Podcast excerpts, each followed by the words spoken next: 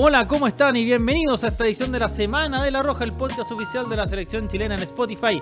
Semana a semana, compartiendo con ustedes de la actualidad de las distintas selecciones nacionales, también de los futbolistas que eh, visten la camiseta de la Roja y que están a lo largo de eh, todo el mundo.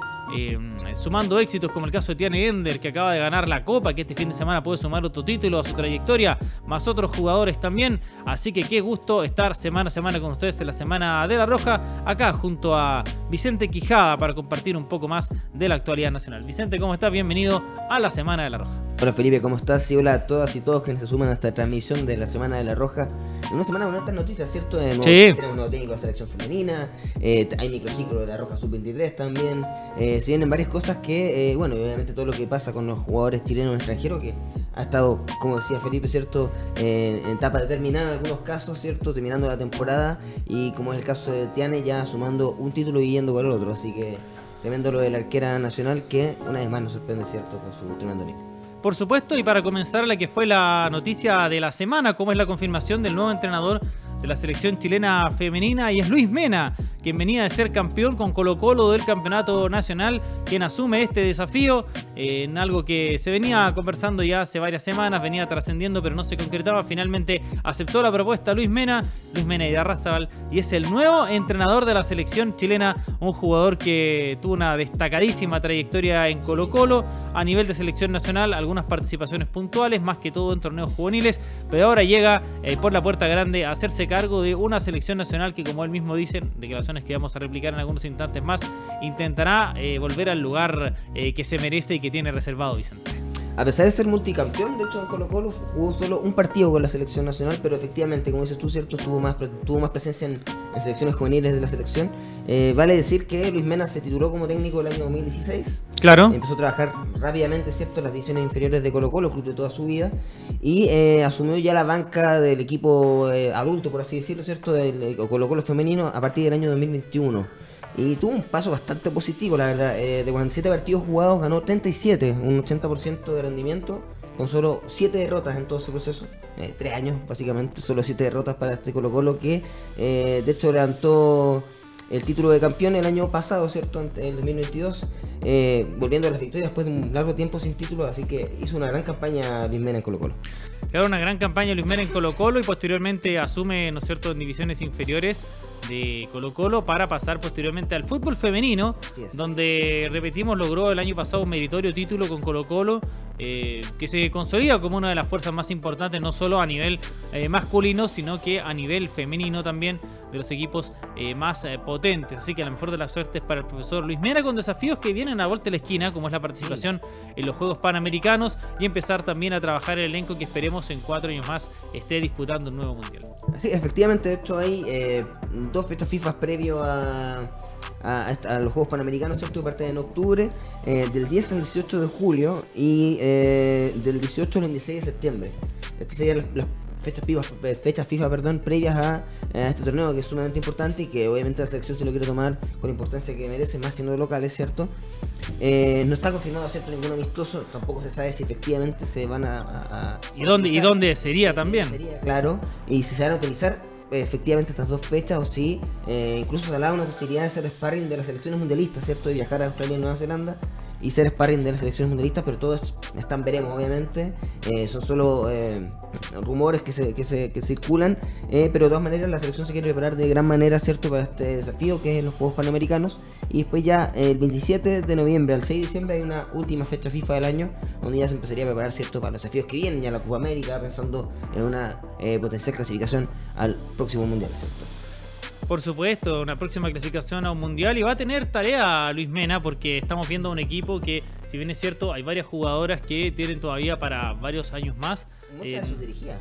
Claro, además eh, tiene trabajo de buscar recambio y consolidar a jugadores que han prometido cosas interesantes pero que necesitan ya afianzarse en el elenco nacional. Por ejemplo, en materia defensiva creo que los laterales están siendo por ahí un punto a trabajar, ¿no es cierto? Que, que de hecho eh, probó varios jugadores eh, antes de, de- de finalizar su, su contrato el profesor Letelier.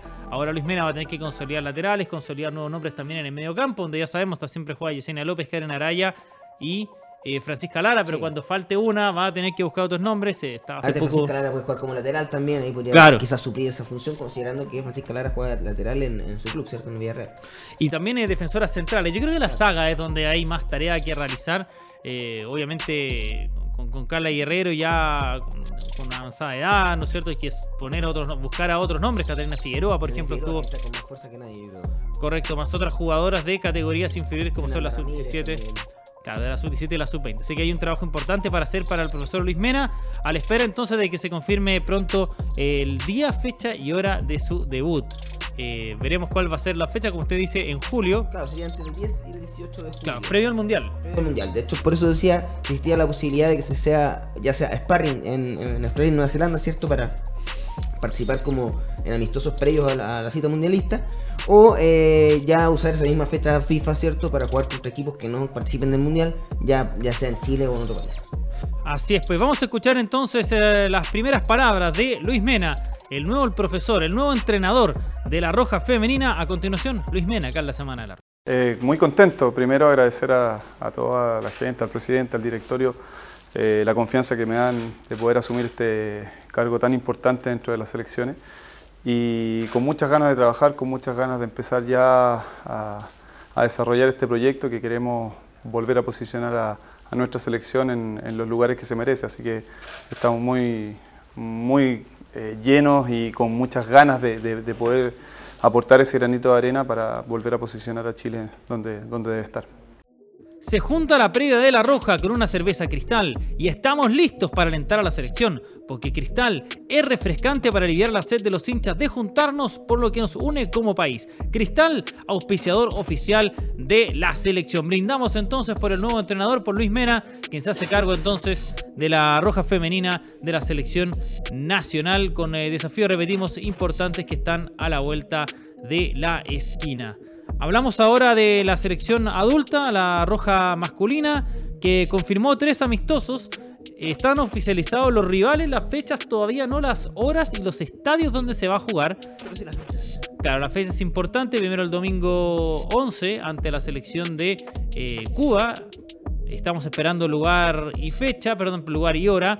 Posteriormente el viernes 15 será ante la selección de República Dominicana y también por su parte el día martes siguiente ante eh, Bolivia. Eso sí seguro va a ser en Bolivia. Todavía no sabemos el lugar, fecha, perdón, el lugar y la hora, pero va a ser...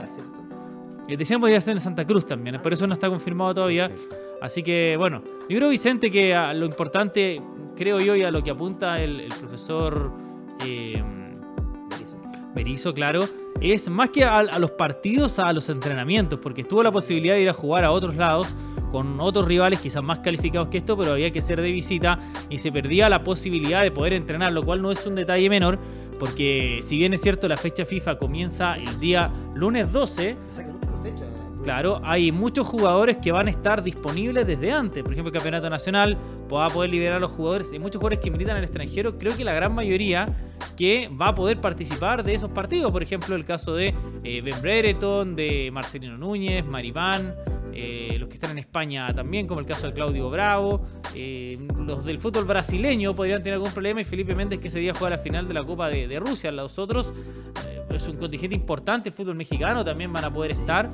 Eh, así que creo que... Por esa misma razón también se juegan tres amistosos y no dos como suele ser común, ¿cierto? En, en fecha FIFA. Claro. El tiempo que se ocupa. Eh, se juegan solamente dos amistosos, bueno, en este caso van a ser tres porque precisamente el primero de ellos es fuera de la fecha FIFA, por decirlo así, ¿cierto? Es el día antes de que empiece debido a esto que contaba Felipe, ¿cierto? Que van a tener un tiempo bastante prolongado de, preparar el equipo, lo cual me parece sumamente positivo, ¿cierto?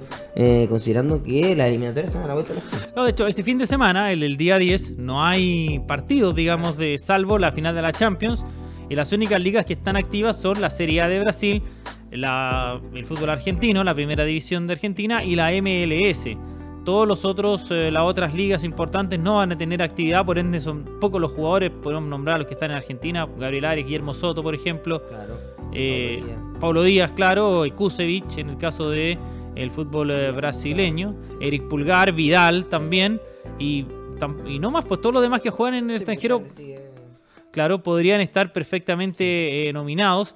Por eso es una oportunidad que no se puede. Rubio, ¿no? Por, por rápido.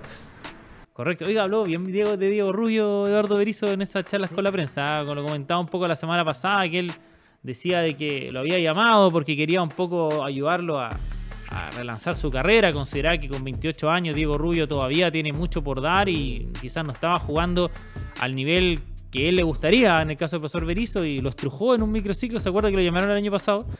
Tuvo la sub-23 incluso. Exacto, ahí, ahí. Felipe, Felipe, Ahí lo estrujó a Diego Rubio con dos semanas de trabajo con doble jornada, le respondió bien y dijo, este chico le vamos a dar más oportunidades, así que Paraguay. se está ganando, se está ganando minutos. Diego Rubio se está ganando sus oportunidades, esperemos que eh, siga consolidando eso de, lo- de los pocos, de los pocos jugadores que ya hay en Estados Unidos en la actualidad. Hablamos un poco de los rivales. eh, Sí, claro, por supuesto, vamos. Mira, por ejemplo, Cuba eh, está en el lugar número 165 del ranking FIFA. eh, y hemos jugado con ellos en dos ocasiones anteriormente, ¿cierto? El año 2007. Eh, primero, el, el 9 de julio, ¿cierto? Del 2007, eh, un 3 a 0 en, en Osorno, con goles de Roberto Gutiérrez, José Pepe Rojas y eh, Luis Flores Sí. Lo comentaba la semana pasada, ese día debutó Pepe Rojas y Francisco Silva. Francisco Silva, claro. Exactamente.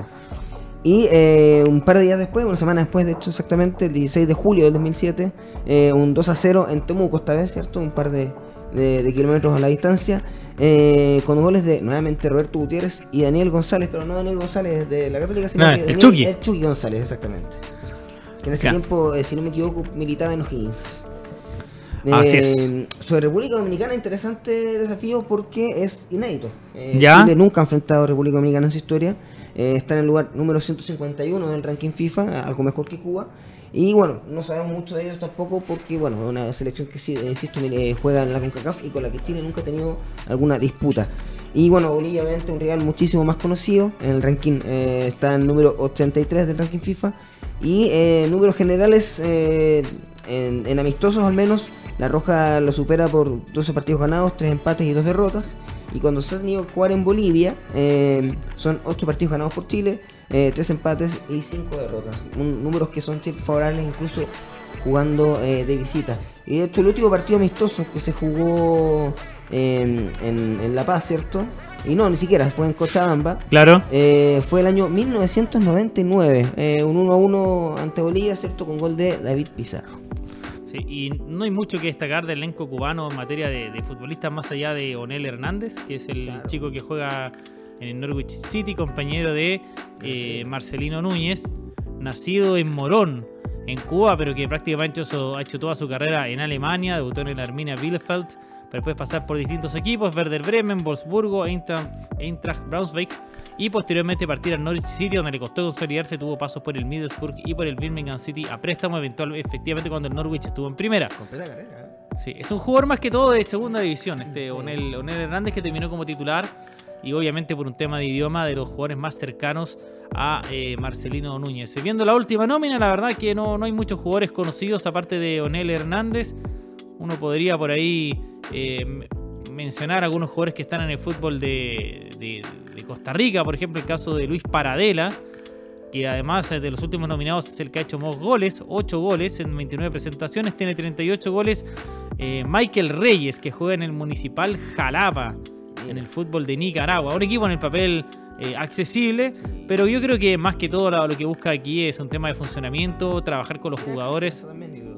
Claro, o sea, y, y está pasando mucho de que las distintas selecciones sudamericanas que quieren jugar de local no les queda otra que acceder a estos rivales centroamericanos. Hace poco, por ejemplo, jugar con Curazao, ahora va a jugar Uruguay contra Nicaragua y contra Cuba. O sea, son los rivales que están disponibles para, para venir. De hecho, algo nos va a explicar después eh, Rodrigo Robles, el gerente de la selección, al respecto. Vamos a República Dominicana. Sí, en República Dominicana también hay un par de jugadores que eh, podrían ser llamativos, ¿cierto? Que, por ejemplo, uno que milita, un delantero, Rafael Núñez, que milita en Almería, eh, jugadores que también militan en el fútbol boliviano, ¿cierto? En West Ready, tanto Ederlin Reyes como Donny Romero, eh, Fabián Mesina, juega en el FC Frankfurt de la segunda división de, Alemania. El Alcocón también tiene al defensa Joao Urbáez. Y eh, dos jugadores más del Real Santa Cruz, ¿cierto? El defen- los defensas César García y Ryan López. En general, el resto del equipo, bueno, a excepción del tercer arquero, ¿cierto? Que eh, juega en el Parma Calcio 1913, eh, Antonio Santurro. En general, son jugadores que eh, también militan en su gran mayoría en la liga local. gran parte en la Universidad OIM o en el Moca FC, que son los jugadores que los equipos que al parecer le dan más jugadores, ¿cierto? A la bueno, y Ciba oficio también a la nómina de los dominicanos. Sí, quizás el mejor jugador dominicano es uno que no está, que es Mariano Díaz, que es del Real Madrid, que jugó el año 2013 con la selección de República Dominicana en un amistoso, pero después eh, no ha aceptado las otras llamadas porque no ha perdido la ilusión de algún día ser llamado por la selección española. De hecho, bueno, él nació allá, eh, Mariano Díaz, y por eso quiere tener la oportunidad de alguna vez jugar. Mariano Díaz, me acuerdo, cuando después de que se va Cristiano Ronaldo, tuvo un par de, de, temporadas. Sí, yo creo que de hecho lo mejor que hizo él fue en el Lyon, más que en el Real Madrid. Una buena temporada en el Lyon, prometió mucho pero se ha consolidado solo como jugador suplente en el Real Madrid, igual no es poco, encantaría tener seleccionado chileno en el Real Madrid que no sea titular. Sí, un, jugador raro es el caso de Luka Jovic, ¿ah? un one hit wonder que lleva el Real Madrid pagando mucha plata eh, y no, no, pasa nada con él, de hecho está ahora ahí nadando en las profundidades de Europa B, eh, Luka Jovic. Mientras vemos a un Mariano Díaz que ha jugado pocos partidos, obviamente no ha sido tan considerado, pero de todas maneras es eh, un jugador que en algún momento podría hacer, ¿por qué no volver a, a, la selección de, claro, de, República Dominicana? Pero no creo que sea en esta oportunidad, al menos ante la selección nacional. Bolivia sí es un equipo mucho más conocido. Sí, no, de Bolivia obviamente tenemos eh, jugadores que ya son eh, conocidos, ¿cierto? Por el, por el por el común de la gente, ¿cierto? Mucho, la gran mayoría, obviamente, eh, milita en el, fútbol local, ¿cierto? En el Strongest, en el Bolívar, en el Wisterman, entre otros. Eh, pero también hay jugadores que militan afuera, como el caso de Jaume, eh, de Jaume Cuellar, que juega en el Lugo. Marcelo, Marcelo Moreno Martins, obviamente, que está en el del Valle en este momento. Miguel Terceros, que juega en el Santos de Brasil. Boris Céspedes, que juega en el Servet de la Liga Suiza. Eh, Dani Bejarano, que juega en el Lamia eh, de fútbol griego, eh, Leonardo Zavala, que también juega en el Santos, y Jairo Quinteros en Real Zaragoza. El resto, en su gran mayoría, ¿cierto? En el Bolívar, en Strongest, y los equipos, ¿cierto? Que más representativos del fútbol boliviano. Sin duda la mayor amenaza siempre van a ser las tres M más letales del fútbol altitánico que sigue estando vigente, 35 años y un 35 años. Sí, 35 años ya y sigue manteniéndose en un gran nivel con, bueno, 31 goles por la selección. Y en 100 partidos para Marcelo Mariano Martín, ¿cómo lo van a echar de menos cuando se retire el de los mejores jugadores en la historia del fútbol boliviano que para los más jóvenes? El segundo máximo goleador. Los más jóvenes por ahí no van a. primero. Claro. Van a olvidar a históricos grandes jugadores de esa generación que fue, por ejemplo, Mundial del 94 con el Diablo Echeverri, que era extraordinario.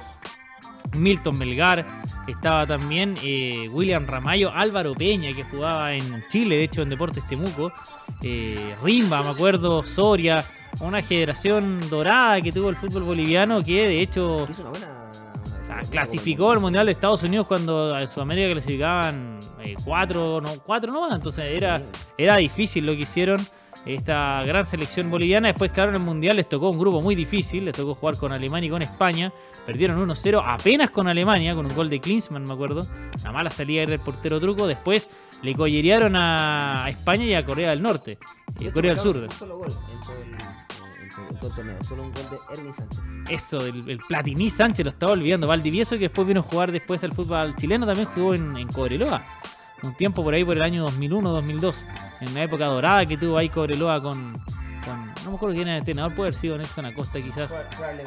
Sí, que jugó Copa Libertadores, gran jugador eh, eh, Valdivieso, Latini Sánchez. No, tremenda generación de fútbol boliviano. Actualmente ya eh, no, no, no, tiene grandes jugadores a, nivel de equipos. bueno, por hace poco el Bolívar le ganó muy bien, el Bolívar de Beñata, Cerro Porteño pero hace rato que no, no ha sido quizás un, equipo y una selección que genere mucho eh, temor a nivel sudamericano.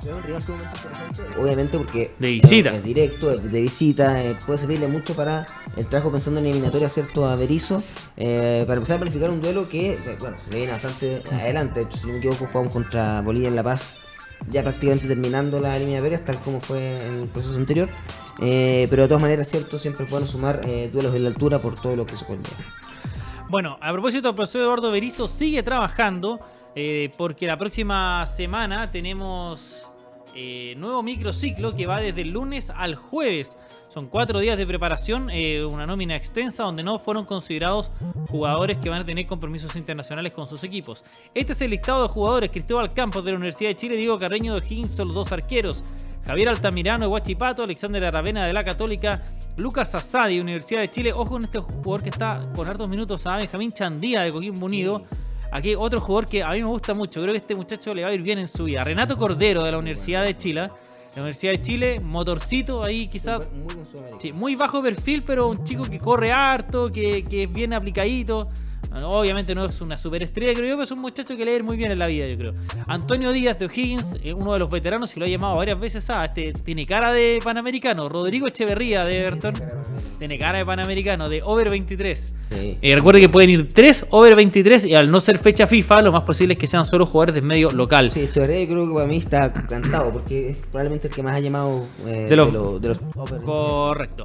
Dylan Escobar de Coquimbo, otro jugador nuevo, Jorge Espejo de Everton, de Everton Jason Fuente Alba, Universidad de Chile, Daniel González de la Católica, Maximiliano Gutiérrez de La Serena, Joaquín Gutiérrez de Huachipato, Esteban Moreira de O'Higgins, Carlos Palacios de Colo Colo, César Pérez de La Calera, Maximiliano Rodríguez de Huachipato, Valentín Vidal, un zaguero de mucho futuro, generación 2004 de la Unión Española, Jonathan Viriagra de la Unión Española, John Valladares de Deportes Copiapó y la primera citación para otro over 23, Matías Saldivia, ahora en la Universidad de Chile.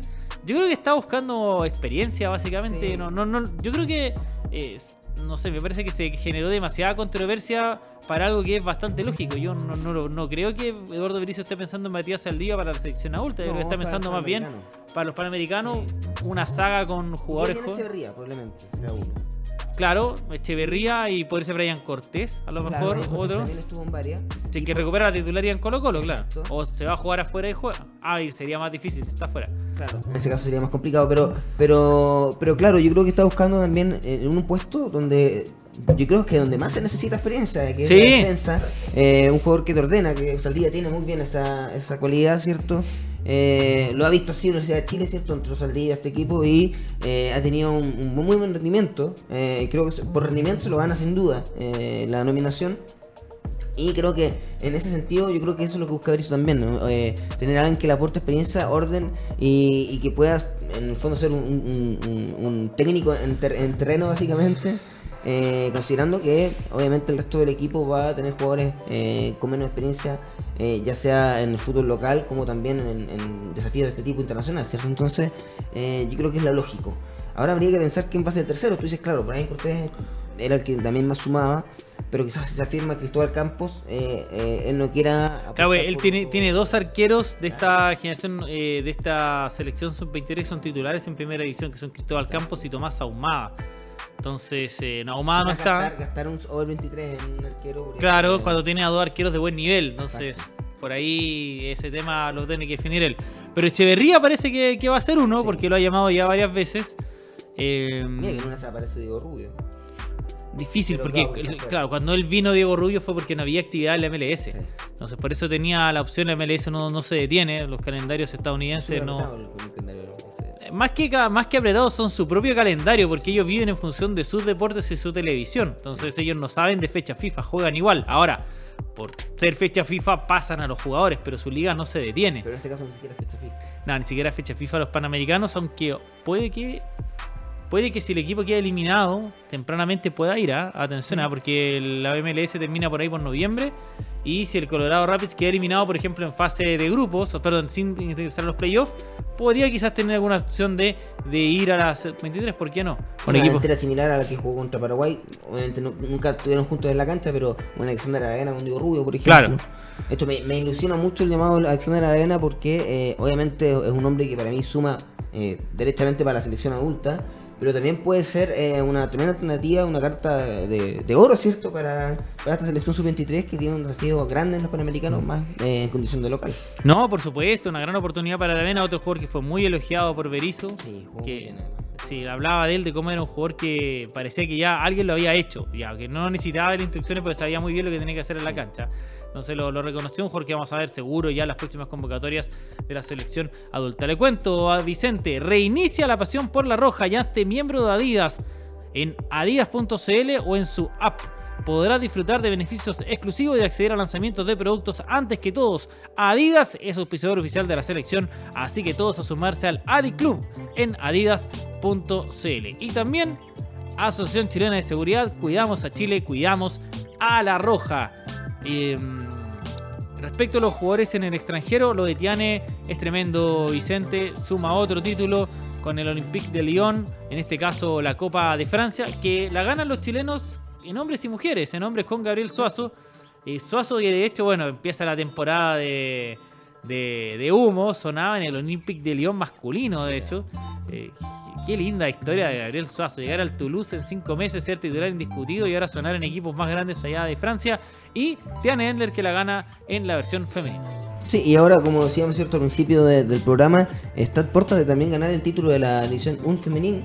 Eh, solo creo que necesita ganar eh, este fin de semana. Claro, con el empate virtualmente campeón, pero si le ganan al, al, PSG, como pasó el fin de semana pasado, van a ser campeones. Exactamente, duelo, duelo directo, ¿cierto? De los dos que están peleando el título precisamente, ¿cierto? A solo un punto, dos puntos creo que está el PSG a tres. a tres. Empataron hace dos semanas. Claro. dejaría listo, ¿cierto? A Cristian con otro título más. Eh, si no me equivoco, esto también estuvo en el 11 ideal, ¿cierto? De la. Elegía la, mejor arquera del campeonato, claro. La mejor arquera del campeonato, exactamente. Una tremenda temporada. Y ojo que otro arquero que también está sumando minutos es Claudio Bravo, eh, que jugó todo el partido en la, liga, ¿cierto? En el partido entre el Real Betis y el Rayo Vallecano. Victoria para el equipo sevillano. Eh, lo mismo con Víctor Felipe Méndez, eh, que obviamente sigue sumando minutos. Es, impresionante lo de, la adaptación que ha tenido el ex Unión Española en, el fútbol ruso, que eh, estuvo la victoria por 3 a 0 del CSK Moscú ante el Torpedo. Curioso nombre. El Torpedo, Torpedo eh, un nombre curioso, pero para que usted sepa, aquí tenemos unos minutos de, historia de fútbol ruso.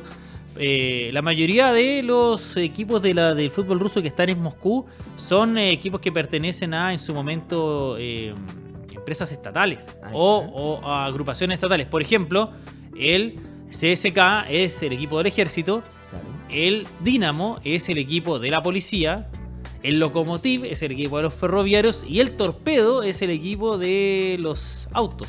Mira. Sí, pues. me, imaginaba que iba a de los submarinos o algo de esa índole. Porque claro. Sí, el torpedo, de hecho, la insignia es un vehículo de carreras. Así que mm, Interesante entonces eso del, del torpedo y el equipo que de hecho es el único que no tiene una, un inicio de los grandes de Moscú es el Spartak que es llamado de hecho el equipo del pueblo. Porque no, no tiene ninguna relación con el con el fundado por los clubes o sea, por los claro no fue fundado por el estado. De hecho este fin de semana es el clásico Spartak contra el CSK que es el es el clásico de Moscú el clásico digamos contra la policía. Claro no no ese es el Dinamo el, el Spartak, eh, ese clásico como violento, ¿no es cierto? Con las barras bravas y todo. Versus el clásico de El Dinamo contra el CSK, que es el clásico de la amistad. es muy curioso. se, se, sacan fotos entre ellos antes del partido, se entregan flores a veces. Es bien simpático ese, esa cultura. Así que bien por Felipe Méndez, un equipo que tiene todo para terminar segundo. Yo creo que si no hubieran regalado tantos puntos en la fecha pasada, llegarían a pelear el campeonato contra el Zenit, que es un nuevo rico allá del fútbol de Rusia. De hecho, no había ganado la Premier hasta que se lo compró eh, esa empresa Gazprom, ¿cierto? Eh, han tenido harto ruido desde, ese entonces el, equipo ruso. Lamentablemente ahora no pueden competir, ¿cierto? y no van a poder tampoco la próxima temporada porque ya, ya quedaron baneados. Hay que ver si en una temporada más eh, y si esa temporada más Méndez va a seguir ahí, porque con lo bien que le ha ido, eh, muy probablemente. Va a mucho con el desarrollo de la guerra y todo lo que eso conlleva. Ya, eh, perfecto. Entonces, se le voy a contar. Alexis Sánchez que no falla, igual que BCI, porque la roja se escucha mucho más fuerte porque alentamos todos juntos a la generación dorada. BCI, orgulloso auspiciador de todas las rojas. ¿Qué año Alexis Sánchez? ¿Qué va a pasar con él? Sonaba, mira, decían, decían, obviamente son rumores de que eh, PSG lo quería para reemplazar a Messi. Mire, eh. Fíjate la magnitud de, ese desafío. Eh, un Messi que obviamente no fue, como muchos sabrán, ¿cierto? No fue muy bien recibido en, París, menos, menos después de lo que pasó con su viaje y bueno, ciertas disputas por el tema contractual con, con su club. Eh, pero un Alexis que yo creo que está teniendo sin duda su segundo prime. Tuvo una temporada tremenda en el Pic de Marsella, la cual aún no acaba, ¿cierto? Veníamos mencionando recién que marcó el gol del empate en el triunfo del Pic de Marsella ante el Angers. Eh, y creo que tiene para dar más, eh, a pesar de la edad, ¿cierto? Porque pareciera no envejecer. Alexis Sánchez sigue a un altísimo nivel en el fútbol europeo y queriendo sería volverlo a ver en, un equipo. Bueno, en el Pic de Marsella de todas maneras es grande. Eh, eh, creo que el equipo más popular de Francia y el único que ha sido campeón de la Champions. sin- eh, además, El año 91, 92, creo que fue. sí. Eh, el único campeón de, de, del- de Europa que mm, del fútbol francés y obviamente eh, también uno de los equipos más populares. Recordemos que el PSG cierto tiene también otras influencias que hacen que no tenga tanta hinchada como si la tiene en el Olympique de Marsella.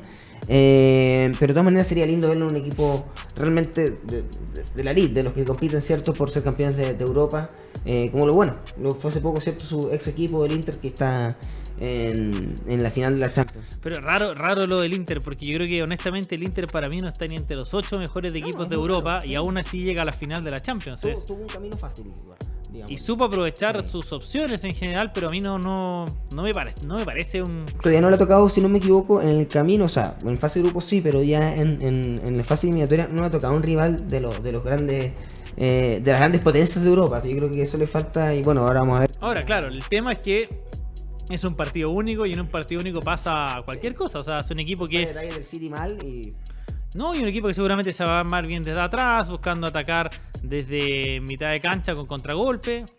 tener que jugar con dos porteros porque es impresionante lo que ataca. eh, Sí, es un gran partido, sobre todo el día de ayer. Oye, nos está faltando México también, ¿ah? Así es, eh, están jugándose ya las semifinales. Así es. de la Liga Mexicana, ¿cierto? Ayer, el día de ayer empató eh, 1-1 el Tigres y Monterrey, no jugó en Vegas, eh, pero se empieza a caminar, ¿cierto? Para una posible final. Y el día de hoy juega eh, Chivas contra el América de Diego Valdés, eh, en búsqueda de una final mexicana. Y ojo, eh, que eh, en- en- respecto al fútbol mexicano también está la final de la CONCACAF Champions, porque efectivamente La CONCACAF clasificó el, el León de Víctor Dávila y se enfrentará a Los Ángeles FC, un equipazo, ¿cierto? Con eh, jugadores de talla mundial, como el caso de Chiellini, por ejemplo. Eh. ¿De? de Chiellini. Ah, Chiellini, claro.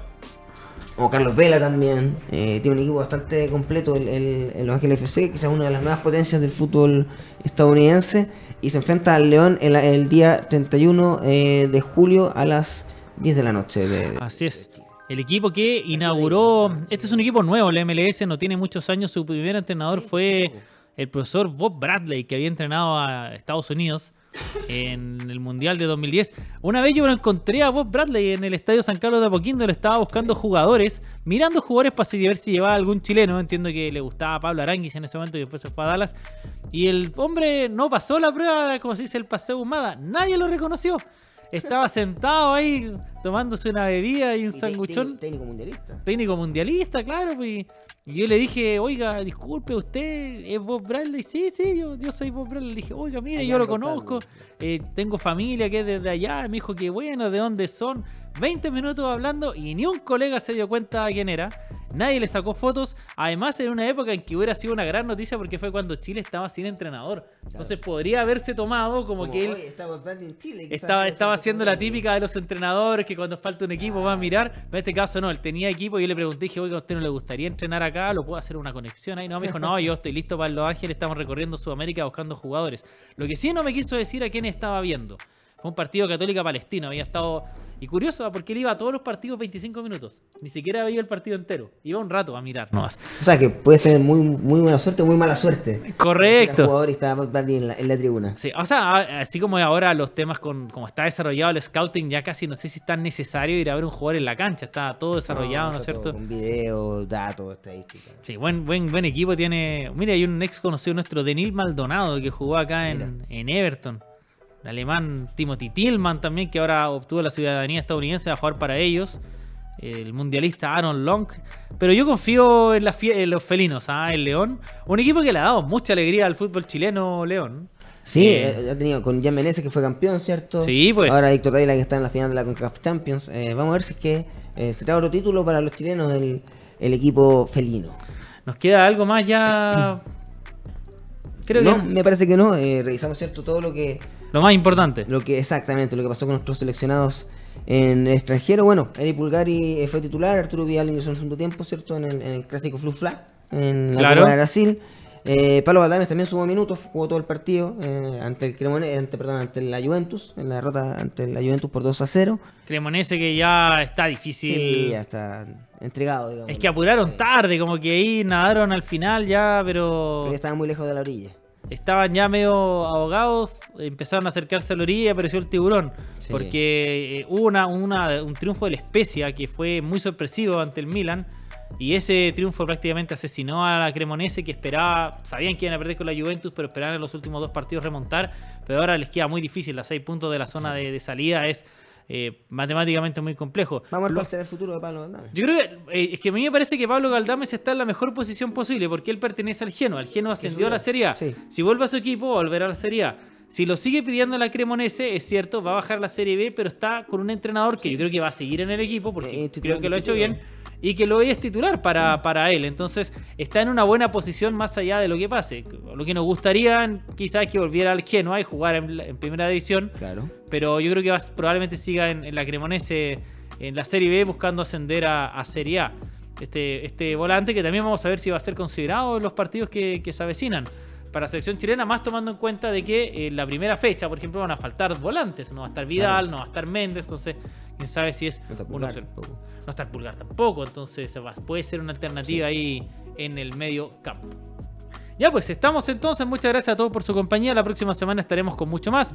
Más noticias, por supuesto, referentes a las selecciones nacionales, a todas las que están en disputa. Muchas gracias a todos por su compañía. La próxima semana nos vemos en una nueva edición de la Semana de la Roja, el podcast oficial de la selección chilena en Spotify.